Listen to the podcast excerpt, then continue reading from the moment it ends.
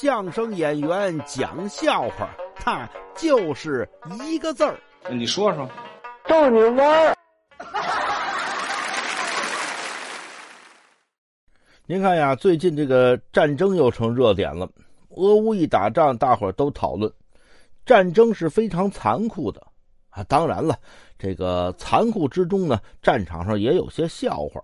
要不然您想，这喜剧片《虎口脱险》是怎么排出来的呢？他有很多好玩的事我给大家讲一个。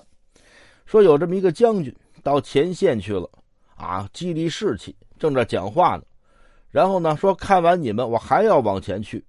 就在这会儿，前线的这个指挥官说：“将军，您不能往前去，再往前十公里啊，就有一个狙击手，他躲在一片这个树林里。”啊，有狙击手？